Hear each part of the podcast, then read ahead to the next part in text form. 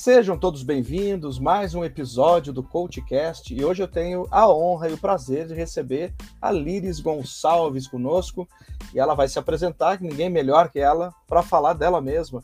Liris, super prazer, obrigado por ter aceito o meu convite para vir aqui no CoachCast. Quem é Liris Gonçalves? Obrigada a você pelo convite. Quando eu recebi seu convite, não tinha como dizer não. Me sinto muito honrada de estar aqui com você e estar aqui também com seus ouvintes para contar a minha experiência, a minha história e poder contribuir com eles. É, fazendo uma história longa, o mais, vamos dizer assim, curta possível, é, eu comecei minha carreira aos 18 anos de idade, quando meu pai quebrou, e eu brinco que de Cinderela eu virei gata borralheira. Não tinha outra opção senão começar a trabalhar porque, enfim, é, saí de uma situação financeira muito, muito favorável, em que meus amigos estavam, inclusive, morar fora do Brasil para estudar, que na época era uma coisa que não era tão comum como é hoje em dia. E eu tendo que rever minha vida inteira, é, saindo de uma faculdade particular que eu fazia de desenho industrial para prestar vestibular de novo para uma faculdade pública à noite de administração que me desse alguma carreira que me desse dinheiro. É, eu fui trabalhar na parte de treinamento de vendas e dali eu fui para vendas. É interessante porque o primeiro emprego que eu tive foi justamente compartilhando conhecimento. Dali, depois de seis anos, e trabalhando com vendas. Depois de seis anos, eu entrei como trainee na CIA. E vem um detalhe muito interessante também, Sérgio, que é, se repetiu durante toda a minha vida. Desde o meu primeiro emprego, é, eu fui indicada por um amigo. Quando eu saí da, da, da Gradiente, que foi o primeiro emprego da CIA, eu também fui indicada para participar do processo de trainee. É, e dali, essa, assim, todas as outras empresas que eu passei sempre foram por convite de indicação. Então, acho que a primeira lição que eu tenho da minha história que eu vivi é a importância de você construir uma reputação ilibada e de você ter um compromisso com a tua entrega que faça com que as pessoas que te conheçam, inclusive como amigos, te indiquem. É, isso, isso bate muito com uma frase, com duas coisas, dois conselhos que meu pai me deu quando eu comecei a trabalhar aos 18 anos, né? É, ele falou até aqui eu fui, e realmente ele morreu um pouco tempo depois, ele estava, enfim, já doente. E ele falou assim, filha, você vai ter que fazer duas coisas na sua vida, né? Primeiro, é, você é mulher, imagina, isso foi em 1985, eu hoje tenho 57 anos, comecei a trabalhar com 18, e realmente você vai ter que trabalhar o dobro para mostrar a tua competência. E vai ter que cuidar muito da tua reputação. Essas duas recomendações, até hoje, vivem dentro de mim. Então, eu tenho consciência total de que para uma carreira de verdade ter sucesso, você precisa ter uma dedicação um pouco superior à dos outros. Eu não digo só, ai, teu pai era feminista. Não, não é esse o ponto. Eu acho que mesmo para um homem crescer, é, ou para qualquer gênero crescer, a gente tem que fazer um a mais, né? E a segunda recomendação que é cuidar do teu nome, cuidar da tua reputação. E cuidar da tua reputação, para mim, tem um sentido muito amplo, desde o compromisso com a tua entrega, até a maneira como você se relaciona com os outros, a, a imagem, a percepção, a marca que você deixa nos outros. E quando eu entrei na CIA, eu entrei já como executiva, saí de lá 13 anos depois para a Avon, é, e saí por um fato também muito interessante, Sérgio que hoje também tem, tem tudo a ver com o que eu ensino. Eu passei por uma avaliação de desempenho, eu sempre tive avaliações de desempenho muito boas, eu sempre entreguei resultados muito acima da média, porque eu era aquela comprometida que precisava trabalhar. E numa avaliação, um, um diretor virou para mim e falou assim: quando que eu vou voltar? Que eu, eu ocupava um cargo de sênior num projeto, acabou o projeto, eu voltei como gerente de produto. E aí eu perguntei para ele, é, quando que eu vou voltar para a cadeira de gerente sênior? E ele falou, olha, a empresa não tem planos para você. Eu ainda vou crescer, mas você não vai crescer. Aquilo foi assim, do tipo, a maior decepção que eu tive na minha vida. Chorei três dias. Meu marido se formou no MBA na época da FIA. Eu tenho foto da formatura dele com a cara inchada três dias depois. E eu falei: não, não, não, é a empresa que vai definir até onde eu vou. Quem, quem vai pilotar minha carreira sou eu. E começaram a surgir convites para eu sair. E foi aí que eu acabei no terceiro convite aceitando foi, foi quando eu me movimentei para a Avon e caí na área de marketing. E quando eu cheguei lá, o diretor que me contratou falou assim: aqui é uma empresa de relacionamento, marketing não faz nada sozinho. Você precisa influenciar todas as outras áreas. Acho que Deus é tão bom, Sérgio, que é, ele me deu exatamente o que eu precisava naquele momento eu, quando eu estava trabalhando na CIA, acho que como muitos profissionais, que talvez você que esteja escutando aqui a gente agora, eu era sincericida. Eu entregava tanto resultado que eu era abusada. Eu falava tudo assim do tipo, se o, se o presidente da empresa falasse alguma coisa errada, eu tinha petulância de falar, desculpa, não é bem assim não. E eu sei que eu tinha até razão. Mas eu não tinha desconfiômetro. E com esse tipo de postura, é, você cresce até um certo nível, depois você não cresce mais. E aí eu fui para a Avon e a Avon foi um MBA em marca pessoal. A Avon, assim, tudo eu tinha que liderar, tudo eu tinha que influenciar, persuadir. A Avon me expôs na mídia, eu fazia apresentações para imprensa de produto a cada três meses, eu fazia apresentações para vendas para 3 mil pessoas, eu me, aparecia em revistas, aparecia na na Caras, eu lidava com influências, na época eram as celebridades da TV, Ana Paula Arósio, enfim, Luísa Brunet, a gente, enfim, a, a Avon me trouxe muita visibilidade e sendo head da área de marketing, é, tive o privilégio de ganhar, enfim, quase 20 pontos de market share no período que eu estava lá como head, é, aquilo me foi, foi a mudança que eu precisava. Por ironia do destino, eu voltei para a CIA, só que eu voltei para o México, meu marido trabalhava na CIA, nosso relacionamento foi autorizado como exceção, e recebeu um convite para ir para o México e eu acabei voltando para a CIA. E, e voltei porque quando eu pedi demissão, eu tinha uma imagem tão boa que o CEO da América Latina me chamou para conversar e falou assim: por que, que você saiu? Eu falei, ele falou, dinheiro ou carreira? Eu falei, saí para ganhar menos. Mas saí porque a carreira para mim era uma coisa importante. Disseram que eu não ia mais crescer aqui. Eu quero crescer. E ele falou: a CIA não aceita é, quem pede demissão de volta, mas no nosso caso foi um erro nosso. É, as portas estão abertas, dito e feito. Quatro anos depois eu voltei, acabei virando diretora. É, e depois de, assim, quatro anos no México, junto com meu marido, nós fomos a única exceção de dois diretores comerciais, né? Eu saí da área de marketing, voltei para a área comercial como parte a gente voltou para o Brasil. E aí eu já tinha perdido o medo de mudar. Eu falei, agora quero mudar. Posso mudar. tudo. Agora eu posso, né? Já, já, já sofri tanto, já aprendi tanto. A, a Vivara me convidou, eu falei, hum, mercado de luxo eu não conheço. E eu tinha essa mentalidade de que cada emprego que eu entrava, cada cadeira que eu sentava, era como se fosse um MBA de um novo mercado. E essa mentalidade de é, mindset de crescimento, de sempre aprender coisas novas, sempre pegar um desafio. Não era fácil, porque eu sentava numa cadeira como diretora de um mercado que nem quando eu fui falar de maquiagem, nem, nem usava maquiagem. Aí eu fui para joias, eu cresci no Rio de Janeiro, eu tinha morrido de medo de assalto, eu não usava joia. Eu, eu entrava num mercado onde eu não conhecia nada. Pouco tempo depois, graças a Deus, eu estava voando, porque eu entendia de quê? Eu entendia de liderança, entendia de mercado, entendia de consumidor, entendia de como fazer a empresa dar resultado.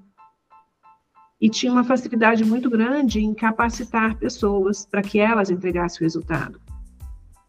É, dali eu acabei saindo para o Carrefour, eu recebi um convite para ir para o Carrefour, eu falei, hum, eu não conheço hipermercado, preciso conhecer hipermercado. Aí meu marido perguntou para mim, depois de um, dois anos de Carrefour, houve um delay, eu saí, Aí ele falou: O que, que você foi fazer no Carrefour? Para pensar o que você quer.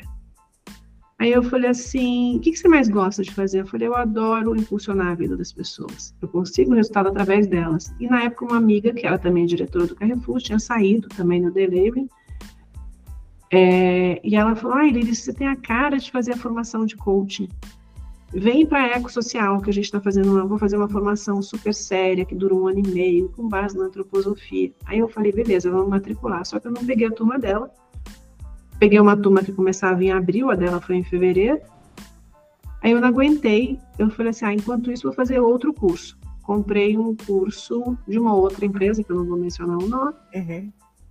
mas muito comercial, fiz a formação, achei, nossa, eu falei, se, se é isso, nem quero saber. E nisso veio o convite da Clinique para eu ser diretora de marca, que juntava tudo que eu tinha feito na vida. Diretora de marketing, comercial, vendas, tudo. Visual merchandising, era tipo assim. Eu era a Cinderela para o cargo. Eu falei, olha, não posso, porque eu vou. Eu estou fazendo uma formação de coach, que a cada três meses eu fico três dias fora. Então eu vou ter 24 dias a mais de férias. Não tem problema, venha. Mas eu já entrei sabendo que era a minha última encarnação, uhum. que eu já estava planejando fazer a transição de carreira. Saí em 2018, quase dois anos depois, e comecei a atender pessoas, só que eu nunca consegui me posicionar como coach, como você, porque é, as pessoas me viam mais como mentora, porque queriam saber como é que eu tinha conseguido, ainda mais na minha época, enfim, eu, eu não me posiciono como feminista, né? Mas como é que eu consegui ocupar tantos cargos de empresa, só líderes de mercado durante 10 anos, é, furando essa bolha? E, e, foi assim que eu comecei a atender pessoas, tirei um período estudático, que eu fiz todos os cursos que eu queria na vida, atendendo pessoas enquanto isso. Depois, em 2019, eu abri é, uma agência de branding, veio a pandemia, eu ainda fiquei dois anos com ela, o marketing voltou para mim. E comecei a fazer processos de personal branding lá dentro, porque eu descobri que juntava também tudo. Eu tinha a parte do autoconhecimento e tinha a parte do marketing muito fortes. E meu processo era diferente do que o mercado oferecia, era muito mais profundo, muito mais completo. Não era aquela coisa de é a imagem posta com um carro chique, finge que é o que você não é, não é nada disso que eu falo. Então as coisas foram evoluindo naturalmente como pontos que se ligam. É, eu tinha uma, eu desenvolvi uma metodologia autoral que com tudo que eu aprendi na vida, tudo que eu vivenciei, todas as formações que eu fiz, e essa mentoria acabou sendo direcionada mais para executivo, porque eu era muito conhecida no meio executivo, e falando e, e por entender as dores dos executivos, que eu entendo porque eu vivi todas elas. Então, de lá para cá, é, de 2019 para cá, eu também fiz treinamentos corporativos, enfim. Eu é, dei palestras, fiz treinamentos corporativos, atendi mais de 500 mentorados, Hoje o meu posicionamento é de mentora de branding para executivos, mas eu não atendo só executivos. Uhum. Eu acabo atendendo empreendedores, médicos que querem se posicionar. E o meu diferencial, como eu falei, é, é fazer um processo mais profundo com ferramentas de coaching que eu uso, mas que tem, tem a líris executiva, que é do tipo assim, tem que dar resultado então eu tenho o lado soft com o lado hard da executiva, sabe? E no final das contas, é, o que eu o que eu ensino, enfim, o que eu o meu processo é para ajudar as pessoas a viverem, a entenderem o seu próprio processo, encontrarem forças para é, lidar com as dificuldades no dia a dia, como eu tive que lidar, e eu dou um monte de ferramentas práticas, né? Porque eu sou, eu tenho facilidade para explicar, para transformar em é, uma coisa complexa em coisa simples. E, e, me sinto muito realizada com isso, Sérgio. Eu acho que você me entende, porque é, trabalhar como coach, trabalhar como mentora, é ajudar as pessoas a despertarem o seu melhor lado, a, a dar valor para isso, sabe? Então, passa por um processo de recuperar autoconfiança, recuperar autoestima, trazer prosperidade para a vida e, ao mesmo tempo, ensinar a pessoa a ser mais tough, sabe? Mas é um tough, quer dizer, um, sabe, mais forte. Eu falo que é, é uma coisa que eu aprendi da antroposofia, inclusive de uma mentorada, né, que a Andrina de Rosa fala, é, é a, a, ter a gentileza sem perder a firmeza, ou ter a firmeza sem perder a gentileza. E esse é, é sobre isso o meu processo, né? Não deixar de se posicionar. Com elegância, fazendo influência e persuasão, não é na força bruta, uhum. não é sincericídio. E os resultados são muito incríveis.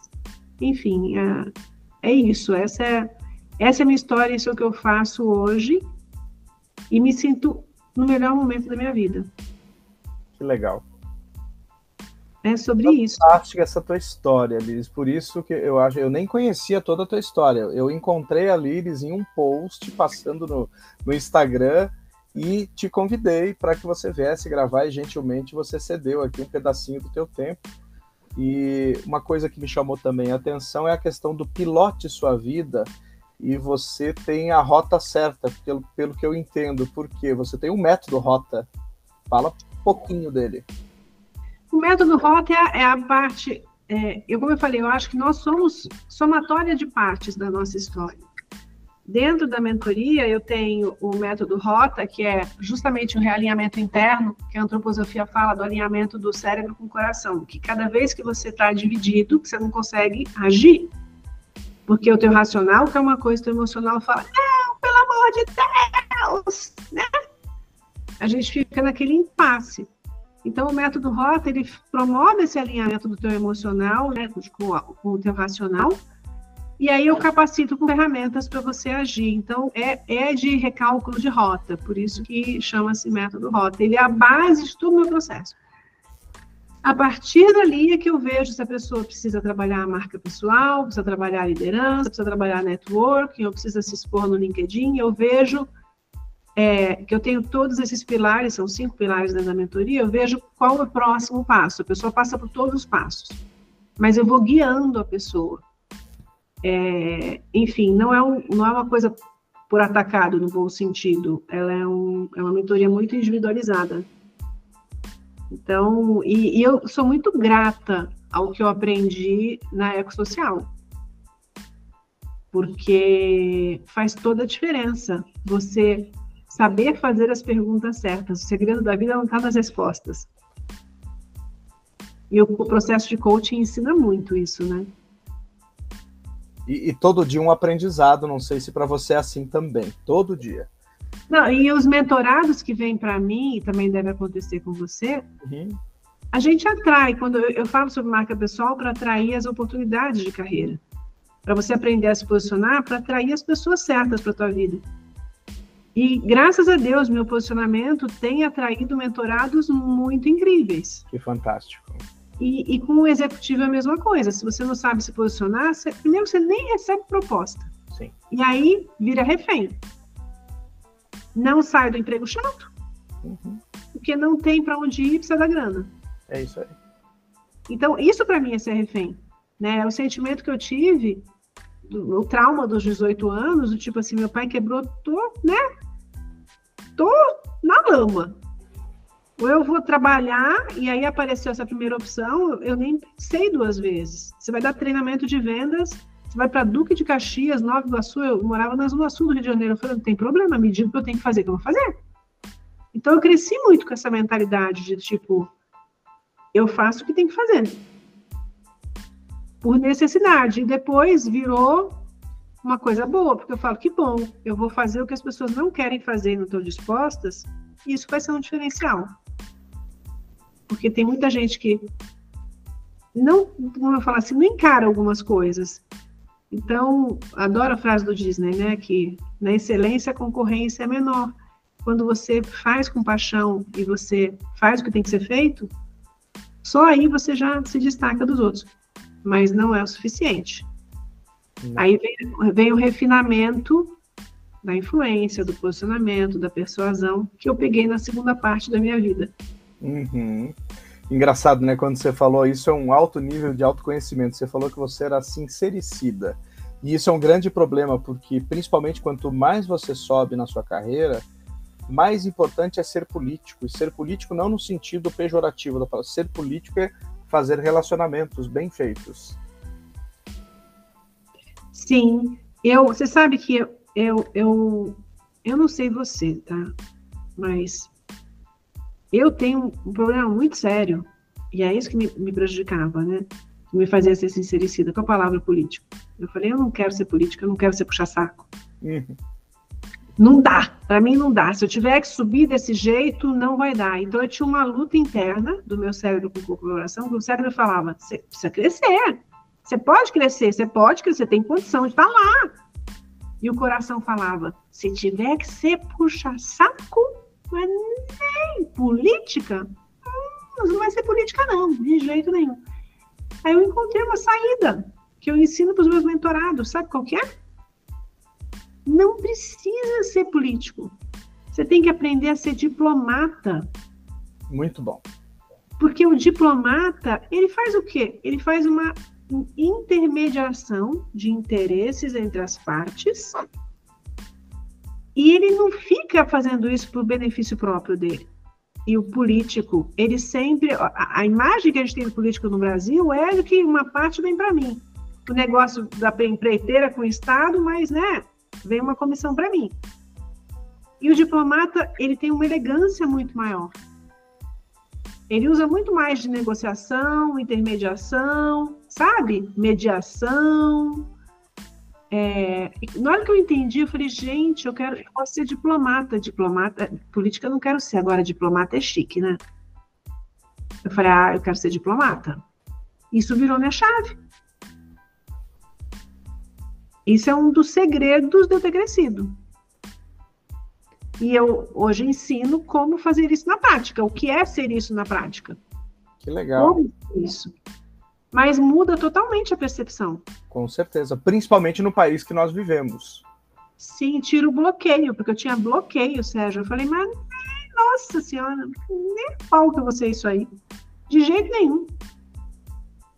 É, eu por você também mais ou menos tenho uma historinha assim, que há uns 23, 24 anos atrás, eu, por não ser este diplomata, também saí de uma empresa. Eu era o dono da razão, não concordava com as coisas, eu ia saindo também, antes de virar empreendedor. Pois é, e quanta gente está parada. Eu falo, a gente tem tanta gente com potencial que precisa aprender a a negociar internamente, porque você só pode aprender a negociar externamente se você aprende antes a negociar internamente. Você tem que negociar com os seus valores. Cada coisa que a empresa te pede fazer, e quanto mais você sobe, Sérgio, eu vou te falar, assim, você toma uma decisão gostosinha para nove difíceis. O que, que, que você faz como diretor ou se level de uma empresa? Você tem que entregar mais venda, quer cobrar. Você tem que cortar despesa, você tem que cortar gente. Quantas pessoas, quantas vezes eu tive que demitir versus quantas vezes eu tive que contratar? Entendeu? Quantas vezes eu tive que co cobrar a venda? Não é, sabe? É, é, cobrar a venda, porque você precisa ter a venda, você precisa sim, ter o resultado. Sim. E todo mundo precisa vender. Todo mundo.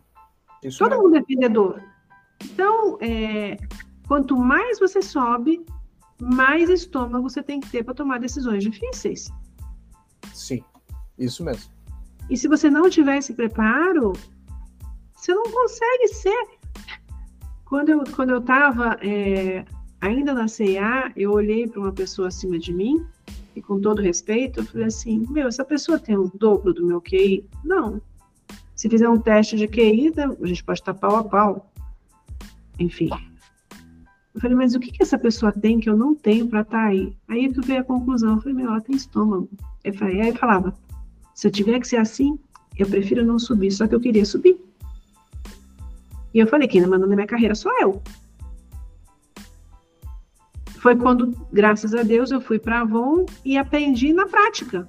Com a melhor escola que eu podia ter tido, na melhor empresa que eu podia ter tido para isso, que era uma empresa de relacionamento. E fez toda a diferença. Eu saí de lá transformada. Eu saí de lá transformada. Então, eu acredito muito que não existe acaso, sabe? Uhum. Que é, todas as piores coisas que aconteceram na minha vida, meu pai quebrar, depois ele morrer, é, eu ter tido essa avaliação que não foi legal, que me provocou muito sofrimento, todas essas coisas ruins promoveram, as, no final das contas, as melhores coisas que me aconteceram. Eu não estou dizendo que meu pai ter falecido foi uma coisa boa, não, mas eu tive que, desde jovem, ter que encarar a vida de frente. Isso só me fez mais forte. Talvez, às vezes eu me questiono, se eu tivesse continuado protegida pelo meu pai durante muitos anos, o quanto eu teria avançado? Porque a necessidade né, te faz ir atrás. E quando você não tem opção, e, e eu falei, gente, foi um tombo muito grande econômico, enfim, eu lembro de eu contando moedinha para pegar, sabe, o transporte para ir para a faculdade à noite, pública. Eu falei, é, eu não quero viver isso pro resto da minha vida. Eu falei, eu quero crescer. Foi um, uma autoprofecia. Eu falei, eu vou crescer, eu vou progredir na carreira.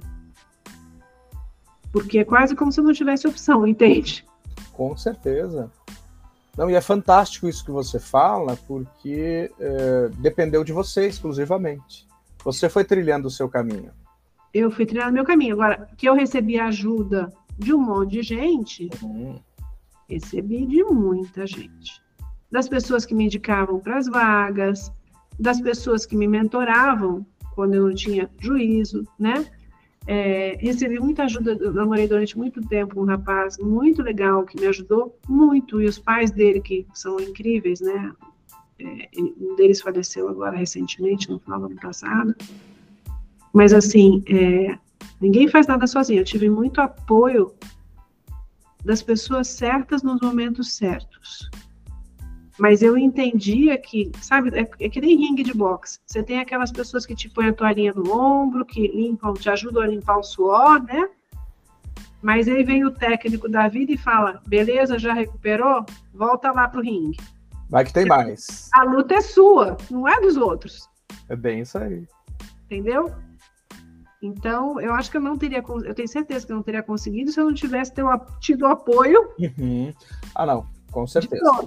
É Mas... que quando eu falo que você foi a, a, a, protagonista da sua carreira, você que decidiu mostrar esse seu lado para os outros. Então, sim. só te ajudaram porque você mereceu. Eu, eu acredito nisso, né? Sim, acho que eu, eu acho que sim. Eu acho que sim. E, e também acho, acredito muito, Sérgio. É, acredito muito na retribuição, sabe? acredito muito que a gente colhe o que a gente planta. Por isso que eu falo daquela história da reputação, que é quem constrói uma carreira pisando nos outros, e eu, eu vi algumas pessoas assim.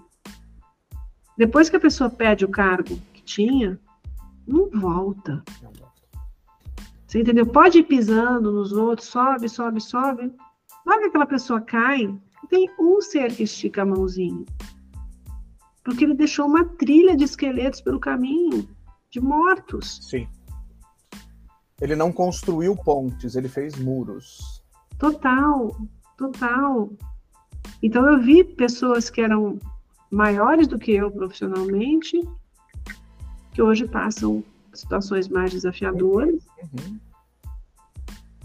mas porque construíram esse rastro, ou porque também, no bom sentido, é, não tiveram a humildade, porque em determinados momentos eu falei, duas vezes eu saí de, de um emprego, eu pedi demissão para ganhar menos. Do tipo, eu vou dar um pouco um passo para trás, porque eu sei que aqui eu vou ter uma perspectiva de crescimento maior. A vida não é um crescimento constante, né? Às vezes você dá um passinho para trás, dá um passinho para um lado, mas sempre com a perspectiva de continuar avançando. E mesmo você, quando a gente saiu do corporativo e foi empreender, no corporativo a gente aperta um botão. Você vai empreender, você é o botão. Você não tem ninguém para apertar. É bem isso aí. É você e você, entendeu? Você e você. É, hoje eu já tenho, graças a Deus, tenho pessoas que trabalham para mim, uhum. mas eu já fiz do teto ao piso, sabe? Uhum. Melhor do piso ao teto, ao contrário. Sei bem. É isso. E e não tem meu pé me dói. Então, dentro de mim, ainda tem a Liris de 18 anos que fala, vai com medo mesmo. E, e é isso que, no bom sentido, eu também ensino para os meus mentorados, que eu preparo, eu ajudo, mas eu, né, é aquela técnica do que está lá do lado de fora do, do ringue e fala, vai lá e vai à luta, você, tá, você tem condição. Mas a luta existe e precisa ser vencida, e tá tudo bem. Muito Porque é legal ganhar medalha. Com certeza. Com certeza. É legal se abraçar também, Liris. Total. É legal. É, eu lembro do medalha, medalha, medalha. Uhum. Tudo. É legal você olhar para trás e falar: nossa, meu esforço valeu a pena. Valeu, cheguei aqui.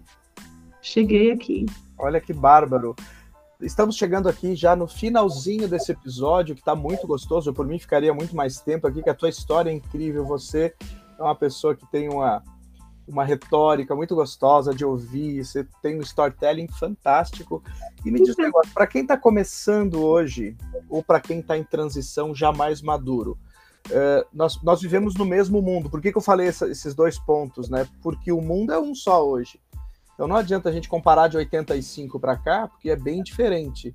Então, assim, tem o líder que está começando e tem aquele executivo que já está lá na transição com seus 50, 60 anos. O que, que você dá de dica para eles?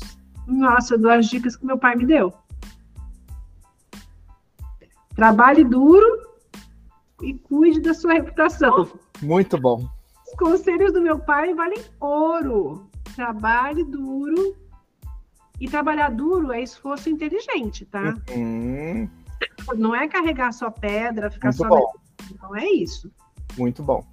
É no sentido de trabalhar para se aperfeiçoar, trabalhar estudando, trabalhar. Desculpa. É, fazendo o seu melhor para você, ajudando o outro.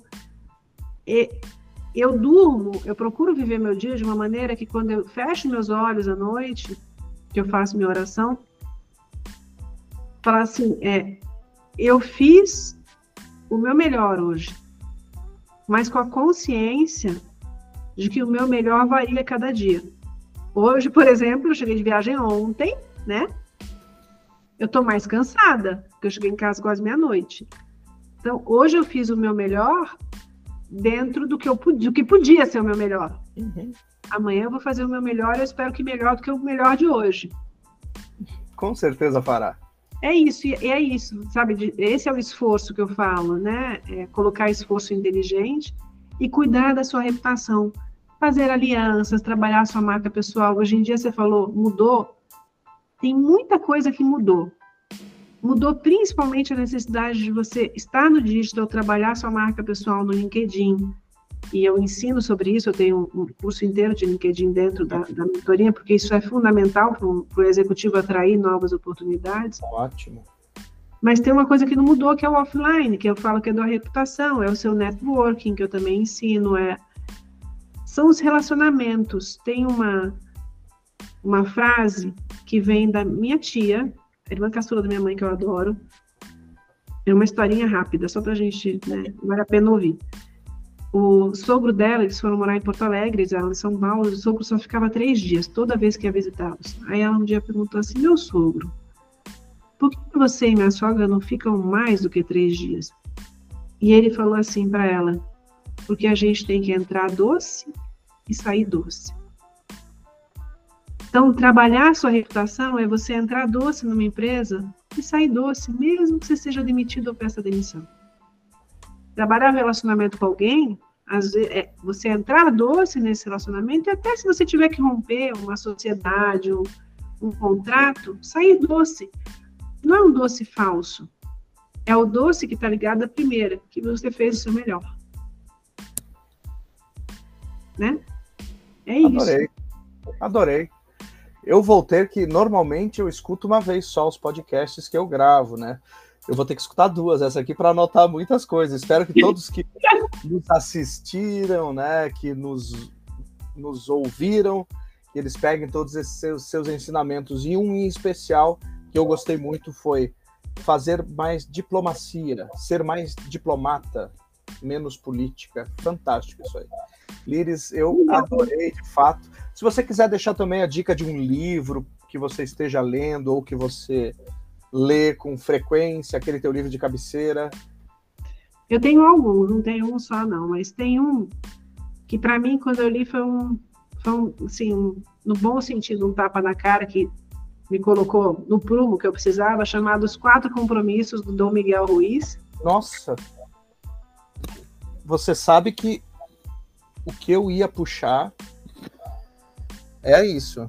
É esse Sim. livro aqui. Eu ia te falar eu dele. Muitas vezes, porque assim, cada vez que a gente lê um livro é diferente. Eu li muitas vezes os sete, a, é, as sete, meu Deus do céu. Os sete hábitos? Não. Não? É, não, não, não, do Deepak Chopra. Ah, Gente, tá. Deu branco agora. Eu acho que eu tenho ele por aqui também. Eu tenho também, mas me deu branco. É. Mas não é. Esses dias eu vi. O livro é que eu fui parar no Congresso Médico atrás do Deepak Chopra. Olha que legal. É, esse livro eu também já li várias vezes, só que eu esqueci agora o nome dele. Me deu totalmente branco. Quando eu tô cansada, minha cabeça falha. Uhum. É, esse foi muito bom, só que ele é muito complexo. O Dom Miguel Ruiz é muito fácil de ler, você lê num final de semana e dá para ler várias vezes, porque são só quatro compromissos, né? Não, não, não leve nada para o lado pessoal, enfim, é, são compromissos tão simples e que uhum. tem a uhum. ver com o que a gente falou, né? A impecabilidade da palavra. Isso mesmo. Os ensinamentos do seu pai estão ali, os quatro. Todos é, eles. não estava o, o, primeiro, né? De não levar para o lado pessoal. Esse, para mim, foi fundamental. Esse foi um divisor de águas. Muito bom. Excelente. Então, Liris, é, só tenho a agradecer, principalmente que ainda você está cansado, mas a tua história é muito linda. Espero em outras oportunidades estarmos juntos de novo no podcast. E volte sempre. E vocês encontram a Liris no LinkedIn, é Liris Gonçalves, muito simples. Vão lá, se conectem com ela e até a próxima. Até a próxima. Tem também YouTube, tem também TikTok, que eu virei TikToker ano passado, bati 100 mil, 100 mil seguidores em seis Ai, meses. legal! Você é uma influencer, então. Sou TikToker, sou YouTuber, sou. É, tenho, tenho também o um Instagram. Instagram. Sim, então, sim, assim, gente. Ótimo. Todas as redes da Liris estarão aqui na descrição desse episódio. Tudo de bom, um grande beijo para você e até a próxima. Obrigada, querido, para você também, uma honra.